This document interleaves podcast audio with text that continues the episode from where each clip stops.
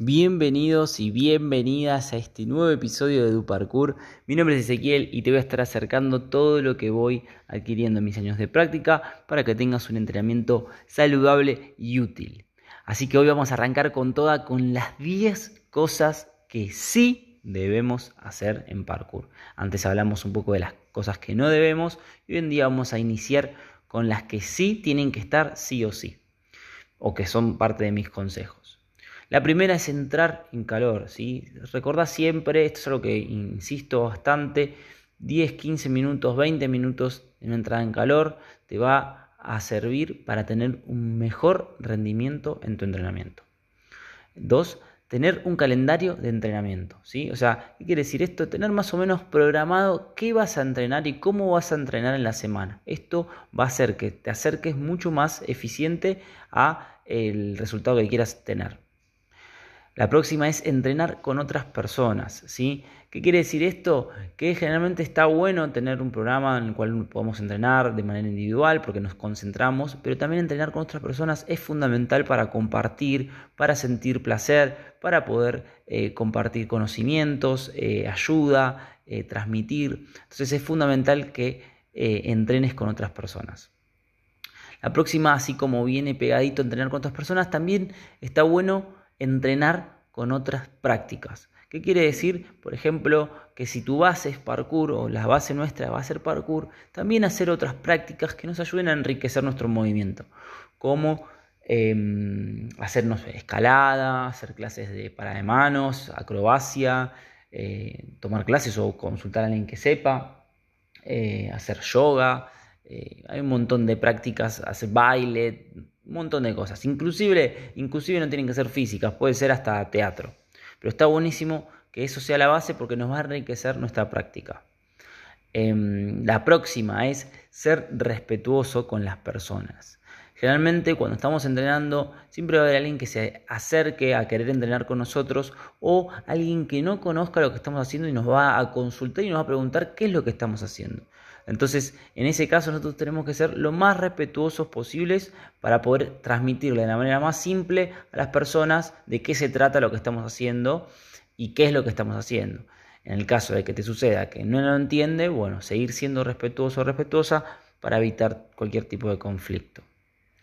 Em, la próxima, llevar siempre elementos de emergencia. O sea, está buenísimo tener siempre a mano, no solo por uno, sino en la vida, en cotidiano, nunca sabemos lo que se nos pueda presentar en, el día a día.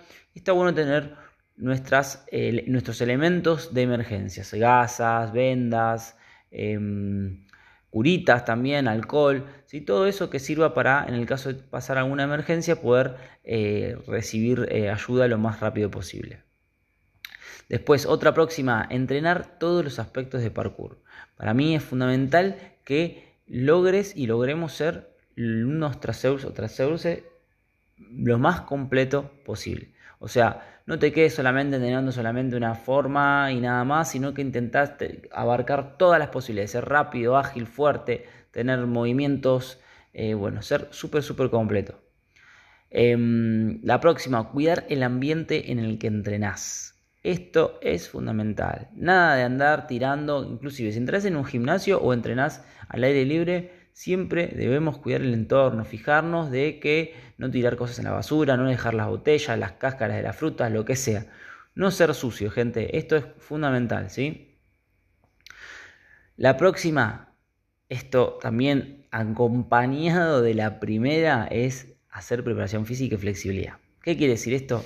Que si haces preparación física vas a mejorar tu rendimiento y, si trabajas la flexibilidad también.